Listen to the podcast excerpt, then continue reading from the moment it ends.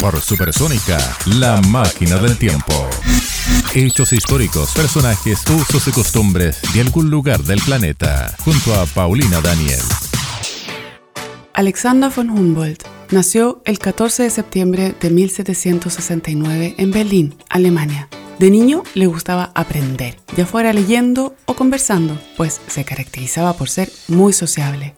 Proveniente de una familia acomodada, su vida estaba prácticamente planeada. Estudió economía en Frankfurt y luego volvió a Berlín para estudiar botánica, un tema que le apasionaba.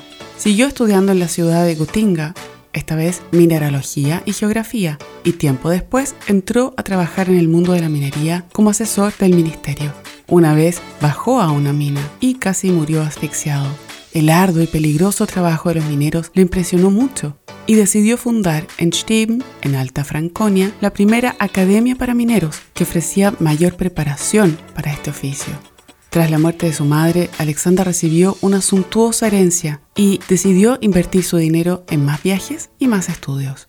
En 1799 se embarcó a Sudamérica, donde pasó cinco años observando a los distintos pueblos del continente, así como la diversidad natural de su generosa geografía. Vivió mil aventuras arriesgando la vida en su afán de aprender por experiencia propia. Cargado con sus instrumentos científicos y desprovisto de toda indumentaria especial, subió el volcán Chimborazo, considerado entonces la cumbre más alta del mundo, donde el hielo congeló sus huesos, pero no su temple. Se subió a una embarcación diminuta para conocer el río Orinoco, donde estuvo a punto de morir ahogado. Probó plantas exóticas, terminando más de una vez intoxicado. Todo lo observaba, todo lo anotaba, hacía dibujos, mapas. Este registro se llama Cosmos y es hoy un valioso legado para la comunidad científica. Allí están descritas las distintas especies de animales, plantas, mediciones astronómicas.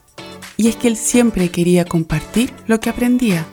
Diccionario, Alexander von Humboldt escribió sobre un tema que dos siglos después estaría presente, la interconexión de los ecosistemas y el posible cambio climático.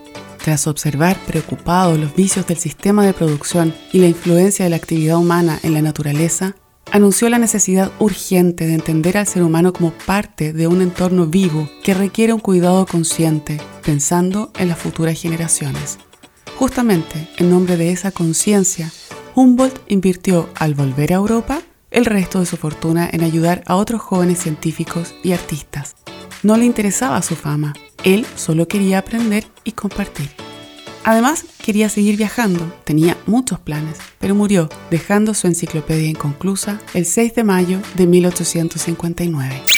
Por Supersónica pasó La Máquina del Tiempo, junto a Paulina Daniel.